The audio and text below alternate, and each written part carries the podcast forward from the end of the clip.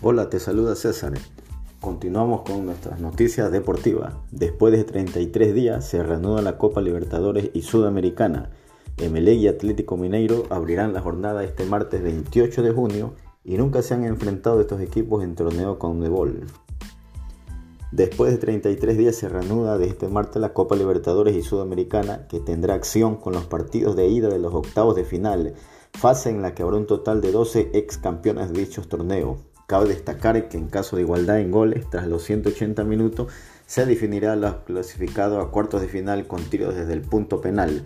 La jornada por los octavos de la Libertadores, que tendrá la presencia de 8 ex campeones, la abrirán el martes Emelec y Atlético Mineiro, que nunca se han enfrentado en torneos de la Conmebol. El club ecuatoriano fue segundo del grupo A con 8 puntos, mientras que el brasileño terminó como líder, líder del 11 con 11 unidades.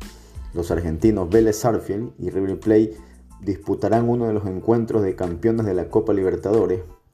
El millonario no pierde un partido de octavos de final de Libertadores desde, el 2016 y viene de ser primero del grupo F con 16 puntos, mientras que Vélez fue segundo del C con 8 enteros. La Copa Sudamericana por su parte contará en los octavos de final con la presencia de cuatro ex campeones y ocho equipos transferidos desde la Copa Libertadores y que terminaron de terceros en sus respectivos grupos.